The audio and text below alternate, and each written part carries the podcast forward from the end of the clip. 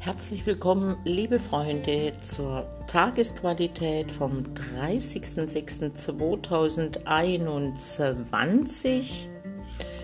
Tarotkarte wäre heute die 14, das rechte Maß und die 10 der Kelche, Sonne im Zeichen Krebs, Mond im Zeichen Fische. Außerdem haben wir noch, zwar recht schwach, es läuft jetzt langsam aus, aber ein Jupiter-Trigon auf die laufende Sonne im Krebs. Also genießen wir noch einmal diese schöne Energie. Heute dürfen wir uns durchaus von einer Welle der Begeisterung tragen lassen. Die Energie ist da, nutzt sie. Ähm, wer Wasserzeichen in seinem Horoskop betont hat, wer also zum Beispiel Krebs, Skorpion oder Fisch ist, oder aus Stier und Steinbock, also diese beiden Erdzeichen, dem steht heute ein energetisch positiver Tag ins Haus.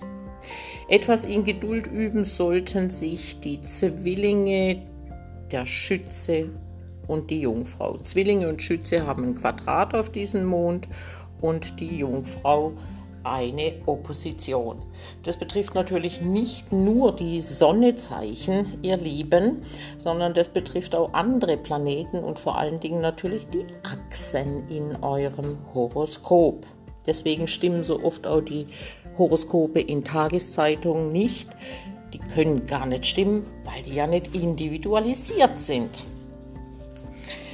Heute haben wir Mondkonjunktion Neptun. Etwas fällt einem zu. Das sind Glücksfälle, die da angezeigt sind oder Gewinne. Es sind zwei Stunden heute, in denen dieser Aspekt exakt ist, und zwar so circa halb drei bis halb fünf. Also Augen offen halten, vor allen Dingen Wasser und die genannten Erdzeichen. Äh, Neptun ist ja rückläufig und äh, im mundanen Horoskop steht er in der Nähe des MC, also des höchsten Punktes im Horoskop. Und äh, dort verstärkt er mediale Anlagen, schenkt Glücksfälle zu den Themen Berufung, Karriere, gesellschaftliche Anerkennung im zehnten Haus Steinbock Erde gehört zum Erfolg der ausgeprägte Realitätssinn. Der könnte momentan durch Neptun Quadrat Merkur bei die der Neptun, Entschuldigung, der Neptun rückläufig in den Fischen, der Merkur im Zeichen Zwilling im zwölften Haus etwas getrübt sein. Also hier ein bisschen achtsam sein, dass ihr immer mit den Füßen auf dem Boden seid. Hier verschwimmen denn dann unter Umständen leicht Traum und Wirklichkeit, was zu großen Enttäuschungen, dem bösen Erwachen führen kann. Man fühlt sich so von so einer Welle des Optimismus und ja, der Leichtigkeit getragen tragen und patsch, fällt man auf den Popo. Neptun, der sich ja dem MC im Mundanhoroskop nähert, äh, das deutet man dann so, dass hier Umgang mit Chemikalien und Medikamenten angezeigt ist, Fehlinformationen obskure Geschäfte, Drogenhandel, aber auch Esoterik, Hellsehen, Astrologie im Alltag eine besondere Bedeutung haben. Mit dem äh, Mond in den Fischen übrigens dürft ihr ruhig gezielt einmal die uns umgebende Weltrealität ausschalten vorzugsweise ohne Drogen oder Alkohol oder andere Rauschmittel. Dann sind Einblicke in Wahrheit und Wirklichkeit möglich, also äh, tiefgehende Einsichten können einem dazu teil werden. Heute jemandem zu helfen, einfach so, tut der Seele heute besonders gut.